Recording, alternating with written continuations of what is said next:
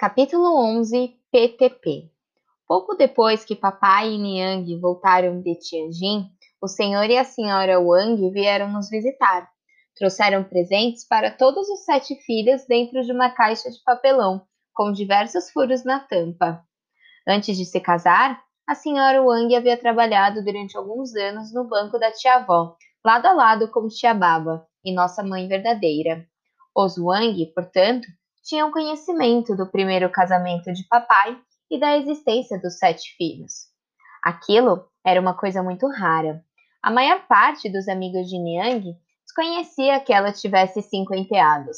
Sendo apenas 12 anos mais velha que a irmã grande, Niang relutava em admitir que era uma madrasta. Quando perguntavam, ela sempre dava a impressão de que papai tinha apenas dois filhos, o quarto irmão e a irmãzinha.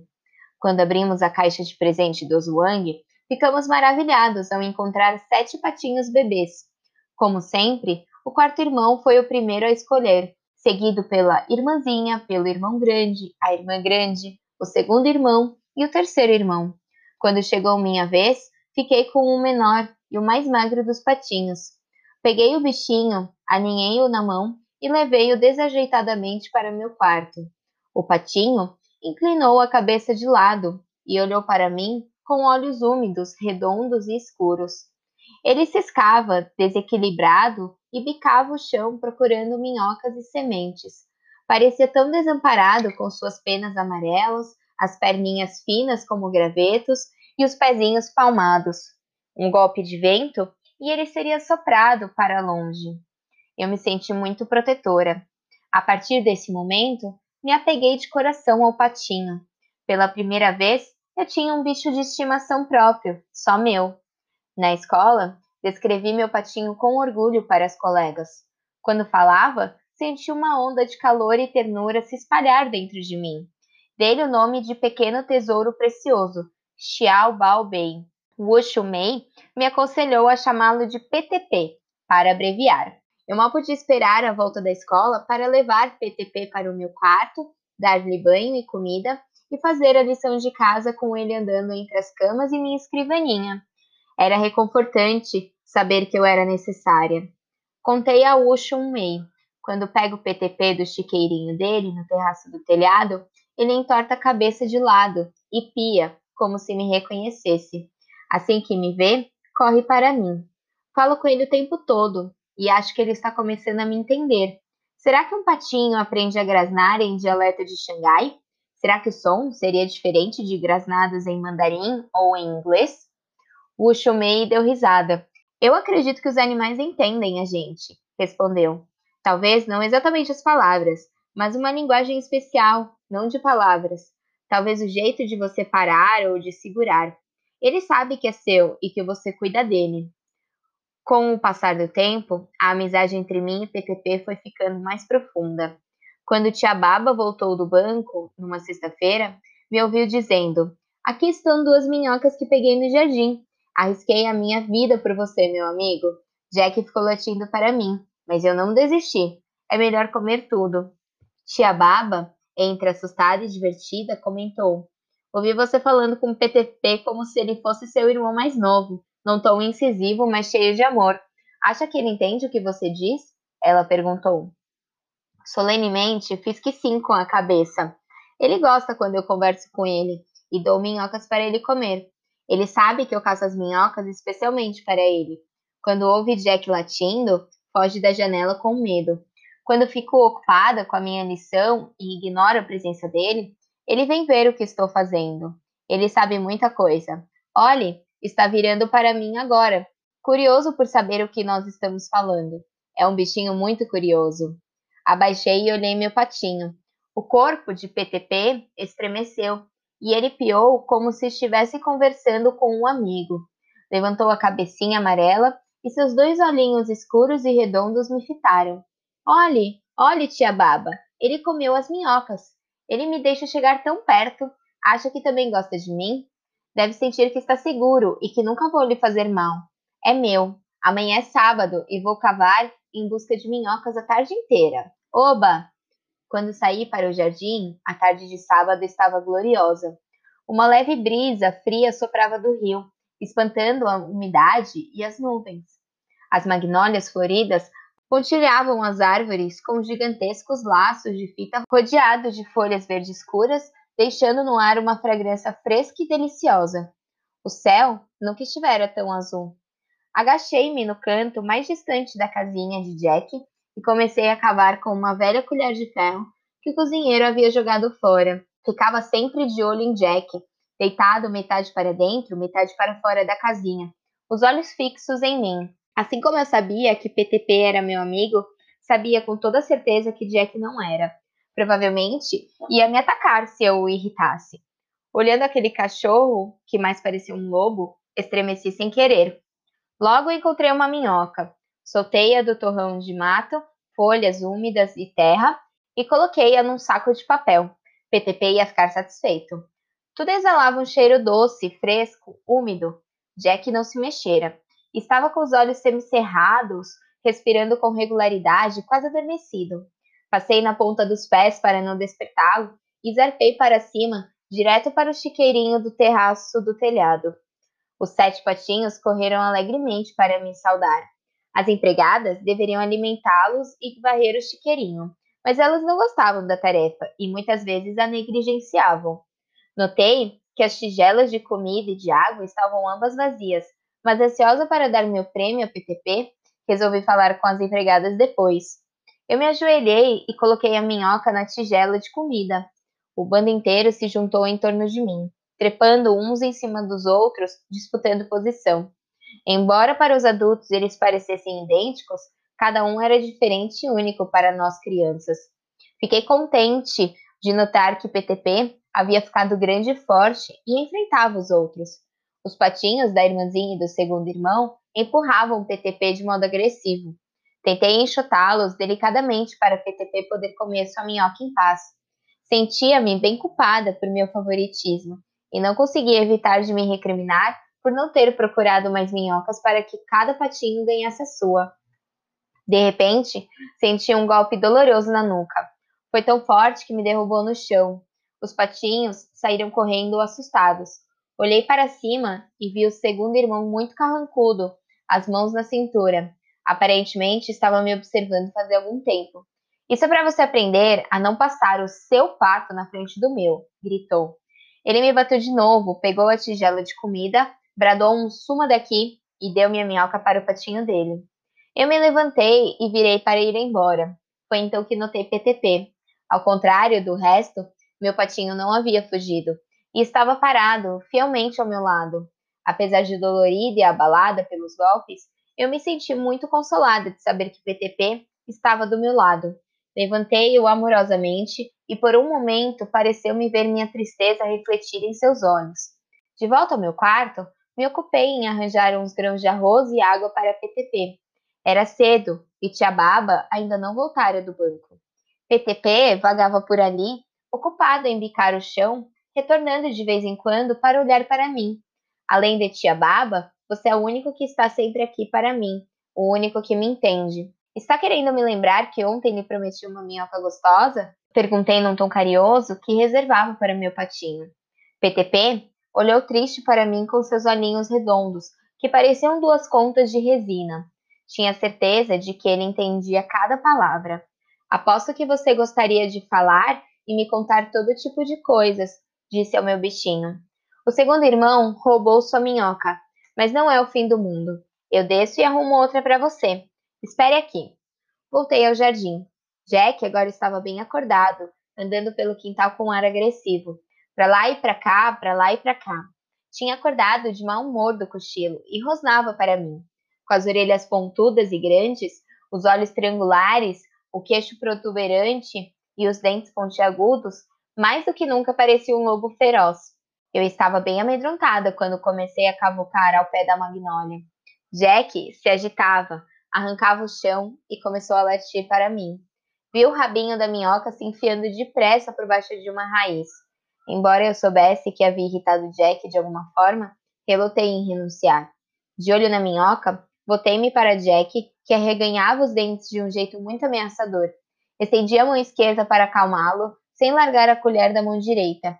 De repente, Jack avançou para mim e afundou os dentes no meu pulso esquerdo. Larguei a colher e saí correndo. PTP me encontrou na porta, cheio de expectativa, mas passei correndo por ele e fui ao banheiro lavar o sangue que escorria do meu braço esquerdo. Houve passos no corredor. Tia Baba finalmente chegara do banco. O que aconteceu com você? perguntou alarmada. Alguma coisa na voz dela fez brotarem lágrimas de meus olhos.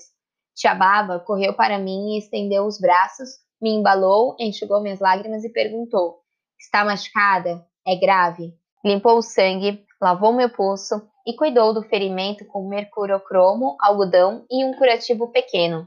Depois foi até a porta do nosso quarto e trancou-a com chave, seguida e observada o tempo todo por PTP. Ela me pôs sentada na cama e alisou meu cabelo. Melhor não falar nada sobre isso no jantar, a não ser que alguém pergunte, aconselhou. Jack é o bicho de estimação deles. Não fale nada. É o meu conselho. Vamos abrir o meu cofre e dar uma olhada. Vai fazer bem para nós duas. Tia Baba procurou no meio de uma pilha de toalhas dobradas em seu armário, debaixo das quais havia escondido seu cofre. Destrancou-o com a chave de ouro que usava no pescoço. Era ali que guardava sua pequena coleção de joias preciosas, alguns dólares americanos, uma pilha de cartas amarelecidas e todos os meus boletins, desde o jardim de infância até o mais recente. Primeiro, olhamos os boletins escritos em francês do Jardim de Infância São José em Tianjin. Depois, os da primeira e segunda séries, escritos em chinês da escola primária Shengxin de Xangai. Até PTP parou de andar e ficou sentado satisfeito aos nossos pés, olhando para cima de vez em quando como se quisesse participar. Está vendo este? exclamou Tia Baba orgulhosa. Seis anos, primeira série, e já em primeiro lugar em chinês, inglês e aritmética. Nesse passo, ninguém que esteja na universidade poderia ter melhor formação. Quando tiver 12 anos, você vai fazer o exame para entrar na McIntyre, onde sua tia-avó estudou. Depois vai para a universidade. Pode estudar o que quiser. Ora, pode até virar presidente do seu próprio banco algum dia. Você vem morar comigo se eu for presidente? Perguntei. Não vou querer ser dona do banco sem você. Claro que vou. Vamos ter uma casa só nossa e levar PTP conosco. Vamos trabalhar juntas no nosso próprio banco lado a lado. Escreva o que eu digo. Se você estudar bastante, tudo é possível. Vou estudar muito, prometo. A verdade é que assim que eu vi os passos de tia Baba, eu já começara a me sentir melhor. Saber que existia alguém que se importava comigo e acreditava em mim reanimava o meu espírito. Então, ficamos conversando sobre uma coisa e outra até a hora do jantar. Como sempre, durante o jantar todos os pratos foram servidos ao mesmo tempo. Pedaços de pepino frio marinados em vinagre e açúcar, tofu com picadinho de carne de porco e amendoins, camarões fritos com ervilha, melão de inverno recheado e cozido no vapor, carne de porco agridoce com fatias de abacaxi, pato ensopado com alho poró. Depois que os adultos se serviram, nós crianças recebemos cada uma tigela de arroz e uma seleção dos pratos do dia. Tínhamos de comer tudo o que havia no prato. Qualquer resto deixado, mesmo um grão de arroz, era recebido com uma carranca. Desde a chegada de PTP, eu começara a detestar comer pato de qualquer jeito. Me parecia errado comer um animal da mesma espécie do meu bichinho querido. Além do pato, eu e o terceiro irmão tínhamos ambos aversão por carne gorda, Sempre fazíamos grandes manobras para esconder ou descartar qualquer gordura do prato. Eu agora estava olhando com repulsa a minha porção de carne de pato com uma camada de gordura mole e amarela por baixo. Aparentemente, o terceiro irmão estava na mesma situação, porque pegou o pedaço de pato quando ninguém estava olhando e o enfiou no bolso da calça. Eu tinha comido tudo, menos o pato. Devagarinho, levantei meu pedaço de pato com os pauzinhos e deixei cair na mesa como se por acidente. Papai reclamava do calor. Olhei as gotas de suor que brilhavam em sua testa e pensei por que não tirava o paletó e a gravata. Toda noite, ele e Niang desciam para jantar vestidos a rigor. Ele de camisa branca engomada, gravata preta, calça comprida e paletó combinando. Ela com um vestido elegante toda maquiada, sem um fio de cabelo fora do lugar. Não seria mais confortável ele usar camiseta e bermudas e ela um vestido solto de andar em casa? Estava pensando em jogar o pedaço de pato embaixo da mesa de jantar, quando vi Niang olhando desconfiada para mim. Rapidamente, enfiei o bocado nojento na boca e deixei lá, sem mastigar nem engolir. Niang estava mandando a empregada trazer um leque. Resmunguei alguma coisa que tinha de ir ao banheiro, corri para fora, cuspi meu bocado na privada e dei a descarga. Quando voltei, Niang estava descrevendo a lição de adestramento de cães que Hans Herzog havia dado a ela e Jack naquela manhã. O Sr. Herzog era um famoso adestrador de cães alemão. As aulas dele eram altamente seletivas, porque Jack estava aprendendo a obedecer apenas a papai, a Niang e ao quarto irmão, que se alternavam nas aulas do Sr. Herzog para Jack. Jack está progredindo? perguntou papai. É difícil dizer porque eu vejo Jack todo dia, respondeu Niang. Espero que esteja aprendendo alguma coisa, porque o Sr. Herzog aumentou o preço de novo. Minhas aulas de autoescola agora são mais baratas do que o adestramento de Jack. Como está muito quente esta noite, sugeriu papai, por que não tomamos a fresca no jardim depois do jantar?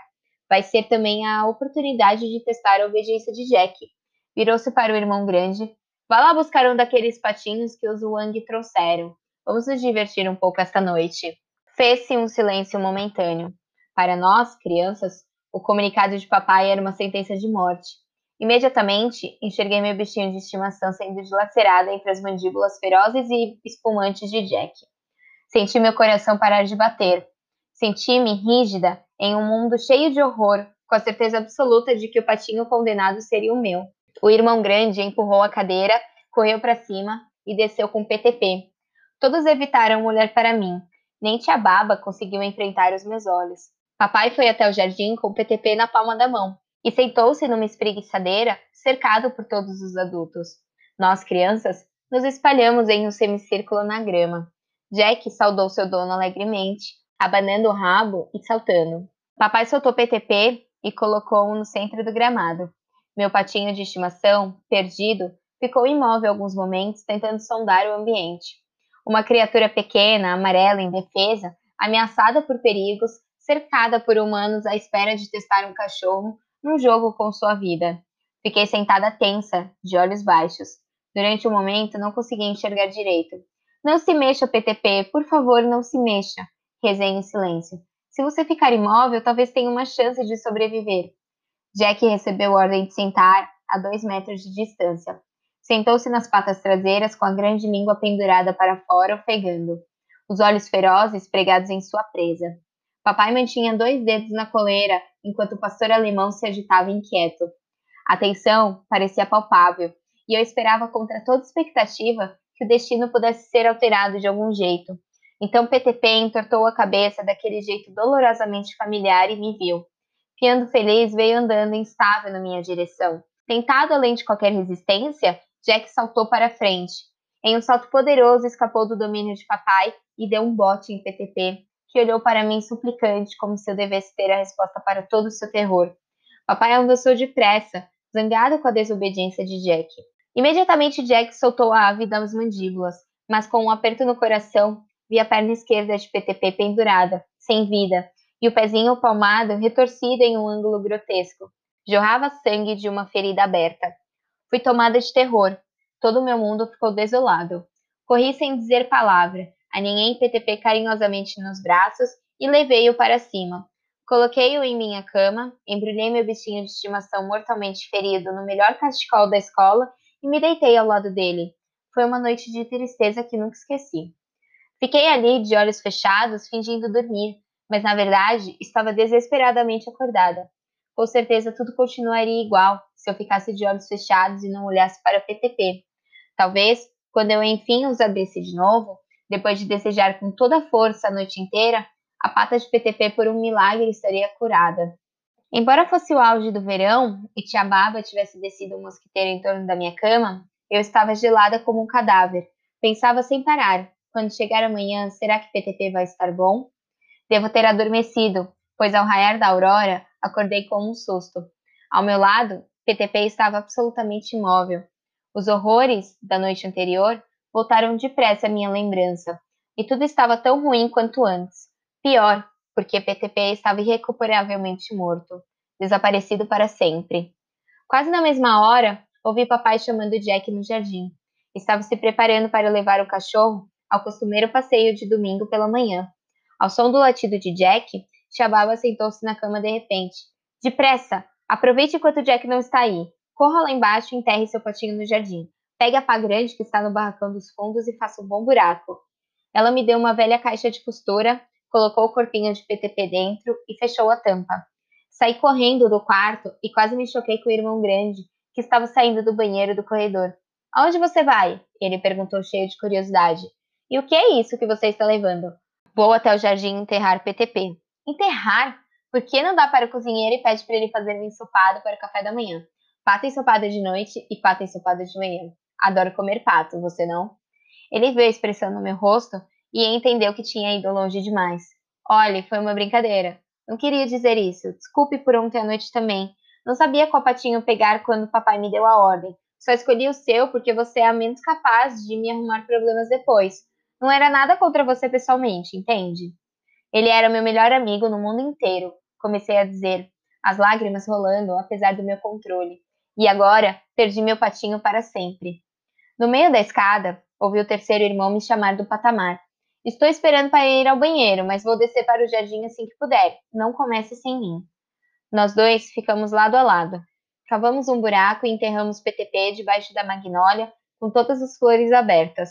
Depois desse dia, nunca mais senti o perfume de magnólias sem ter a mesma sensação dolorosa de perda.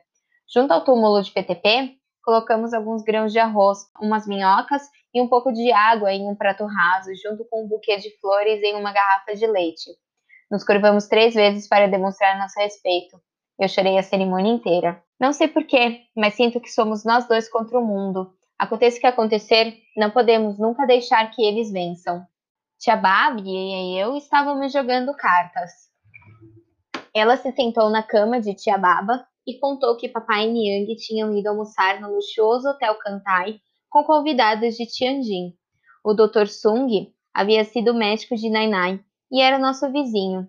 Os filhos dele, Samuel, voltara recentemente dos Estados Unidos e estava procurando emprego. Capítulo 12 O casamento da irmã grande. Papai e Niang continuaram viajando a negócios para Tianjin. Às vezes, tiravam a irmã grande da escola para que ela os acompanhasse. Todo mundo se perguntava por quê. Será que papai precisava que a irmã grande traduzisse para ele? Logo se revelou que Niang tinha outras ideias. Durante o feriado do Ano Novo Chinês, em 1948, os planos de Niang vieram à tona. Uma tarde de domingo, a irmã grande entrou em meu quarto depois do almoço. Mas eu fiquei triste e assustada por ela. Pensei comigo, a irmã grande tem só 17 anos e Samuel já tem 31, quase o dobro da idade dela. Quando eu tiver 17, com certeza não vou querer sair da escola para me casar com alguém que acabei de conhecer, principalmente se ele for tão mais velho. Como a irmã grande pode estar alegre quando sua vida inteira está para dar uma virada tão horrenda? Ser tirada da escola e jogada nos braços de um estranho, nada de aulas, nada de colegas, nenhuma possibilidade de um dia ir à universidade, nem mesmo um diploma de colegial. Que arrasador! O que será que Niang disse para induzir a irmã grande a aceitar esse destino? Por que ela está concordando com isso? Será que vai acontecer comigo também?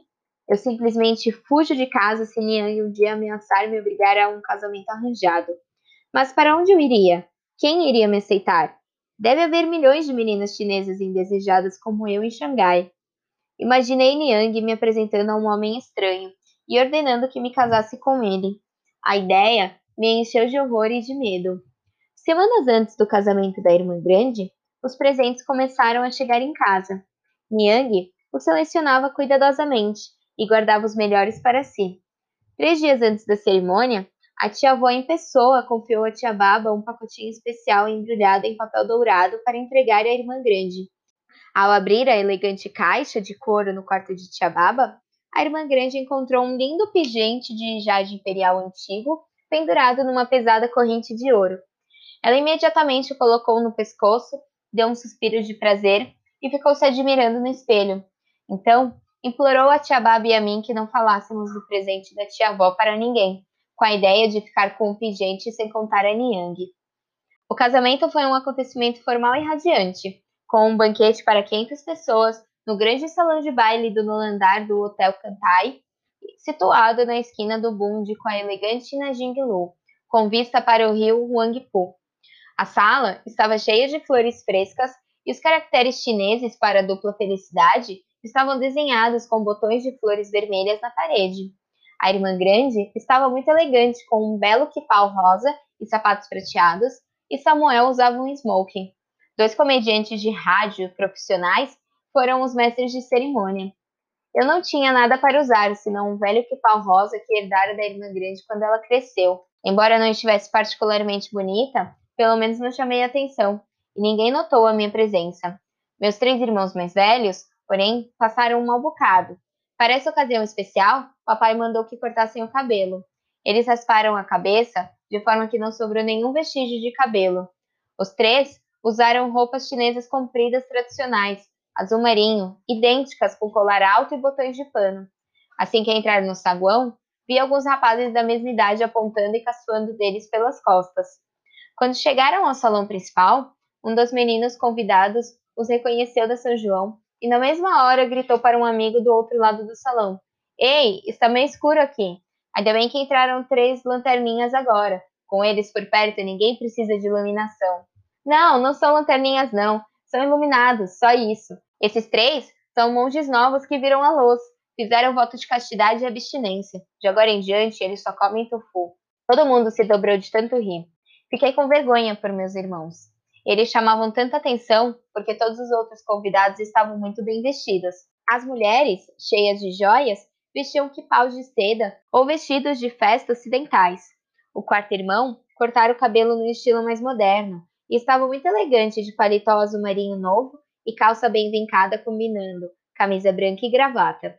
A irmãzinha vestiu um modelo de cetim vermelho cheio de babados, fita no cabelo e pulseiras de jade nos pulsos. Mais para o fim do banquete, fui ao banheiro. Quando estava dentro de um dos cubículos, ouvi uma mulher comentar com outra o tratamento diferenciado que recebiam os filhos das duas mulheres de meu pai. Imediatamente depois, entraram outras duas mulheres. Estavam conversando e rindo, e reconheci a pronúncia Ningpu, característica da tia-avó. Eu estava a ponto de sair para cumprimentá-la quando a outra mulher respondeu. Era Niang. Senti um frio na espinha. Tinha a sensação de culpa, embora não tivesse feito nada. Fiquei quietinha como um rato. Não ousei me mexer. Quanto mais tempo eu demorava, mais impossível ficava sair dali. A tia-avó estava elogiando o anel de jade de Niang, dizendo que tinha a mesma transparência do pingente de jade que tinha pedido a tia Baba que entregasse a irmã grande como presente de casamento. Com essas poucas frases, Niang já havia descoberto tudo, sem revelar que não fora informada do presente.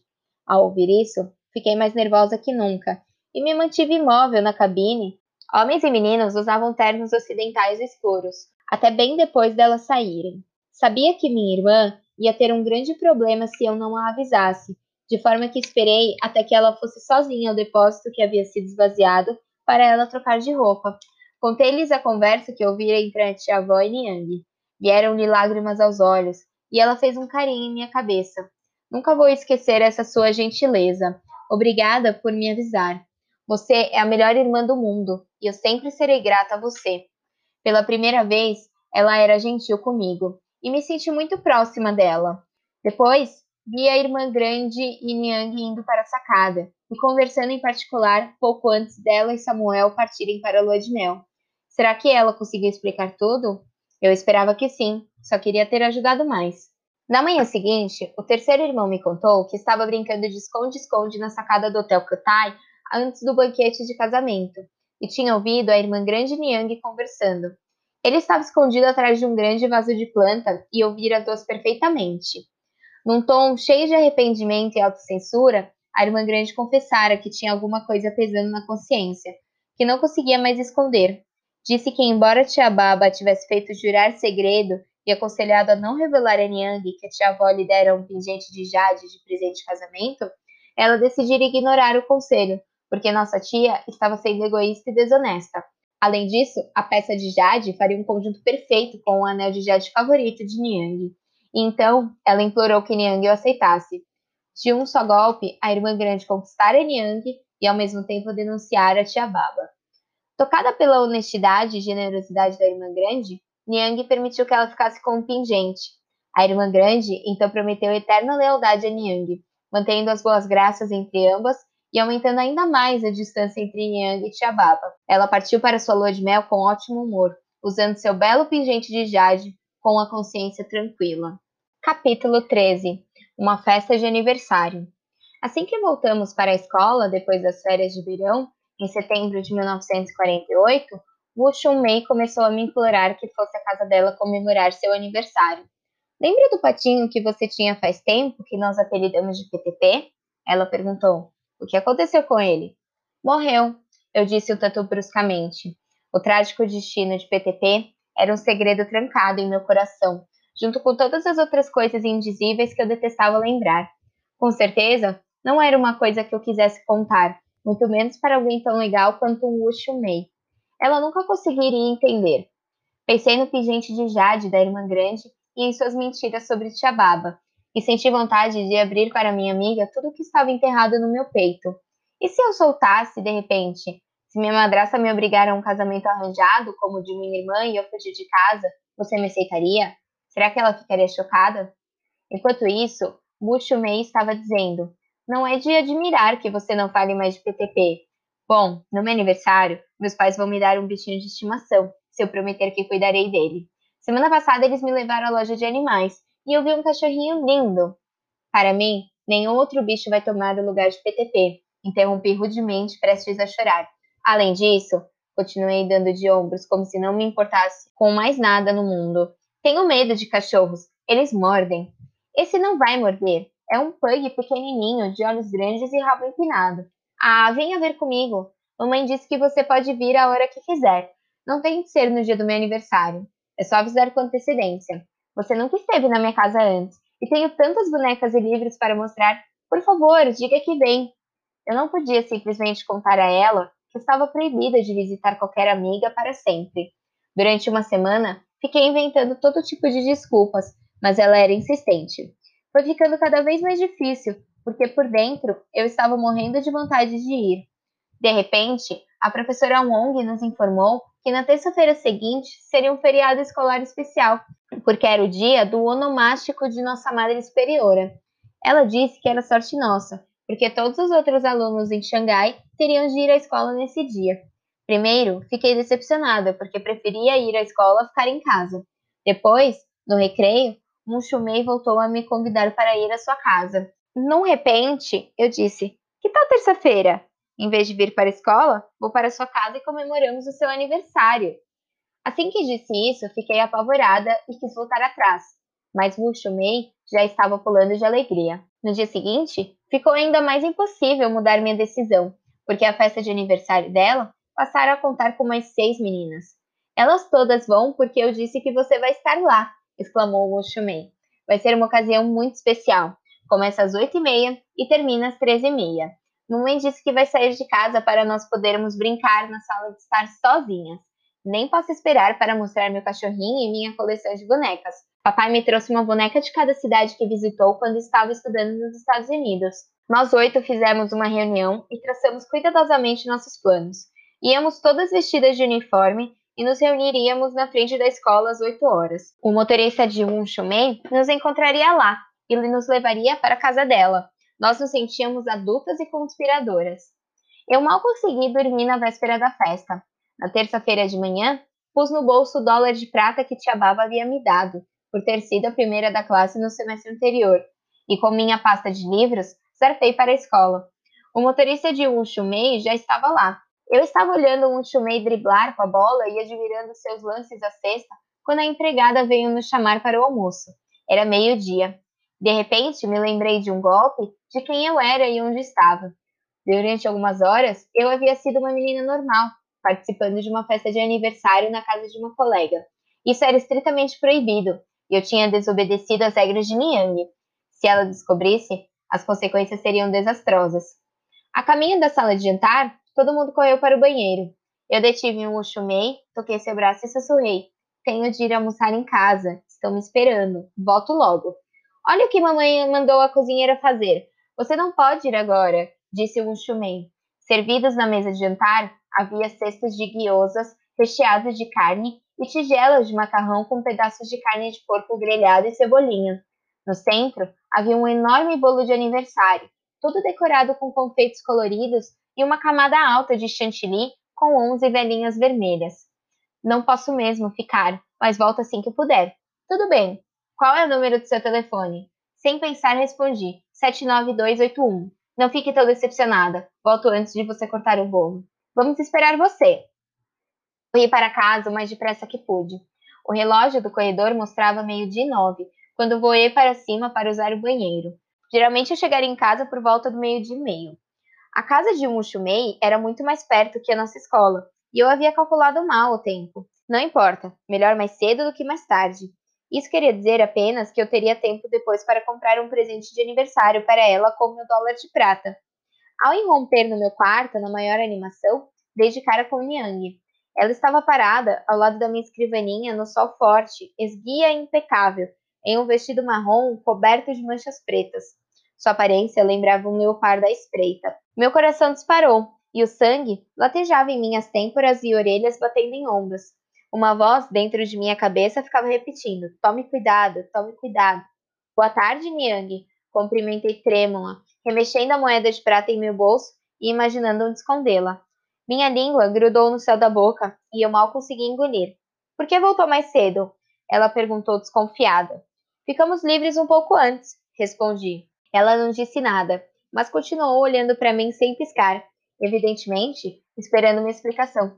Da escola, eu quero dizer. Acrescentei feito boba, virando a moeda na palma da minha mão suada. O que tem no bolso? Ela perguntou como se pudesse enxergar através do meu uniforme. Nada, menti me retorcendo como uma minhoca com vontade de sumir. Venha cá, ordenou. Eu me aproximei devagar, tremendo como uma folha. Ela palpou meu corpo, me revistou, colocou a mão em meu bolso e tirou a moeda de prata. Quem te deu isso? Houve um prolongado silêncio.